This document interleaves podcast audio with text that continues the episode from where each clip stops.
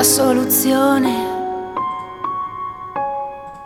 Toñi Moreno es sacada del armario en directo por Laura Pausini. Lo leemos en Hulems, pero la verdad es que las imágenes y el audio han dado media vuelta al mundo en los últimos días. Se trata de la entrevista que la presentadora Toñi Moreno hizo a la cantante Laura Pausini, en la cual, y a partir de una broma de la primera, Laura Pausini preguntó directamente a la presentadora si le gustaban las mujeres. La presentadora, después de titubear notablemente, salió del entuerto como pudo, pero quedó claro que el titular iba a ser Laura Pausini saca del armario a Toñi Moreno, y así ha sido, aunque la presentadora ya salió del armario hace algunos años a raíz de su relación con María Casado, también presentadora de televisión. Que yo tengo una oreja aquí y la otra aquí. Me encantaría cantar.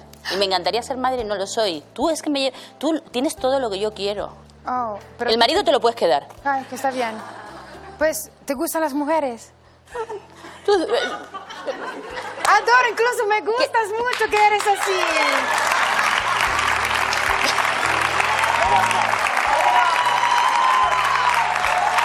No, Momento, que voy a salir. Voy a salir de este entuerto. No me gustan las mujeres, me gustas tú.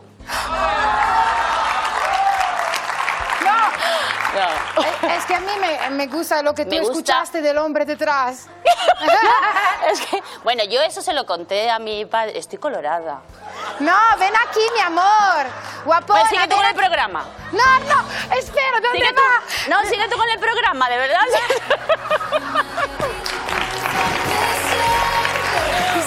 Disculpa, te embarazada decirte esto, ¿no? No, disculpa. No, que va.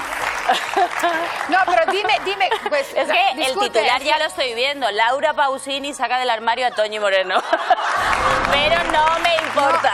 No, se ve, no, se ve que he hecho algo más... Eh, eh, me equivoqué, No, no, escúchame.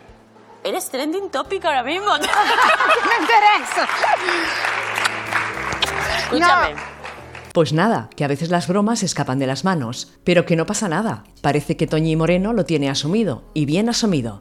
Brava, ya sabéis, si queréis contarnos vuestra experiencia saliendo del armario o la de una persona de vuestra familia, amiga, conocida, desconocida, o bien enviarnos historias de ficción sobre este tema, podéis hacerlo a través del correo info@inautradio.com, info@inautradio.com. La soluzione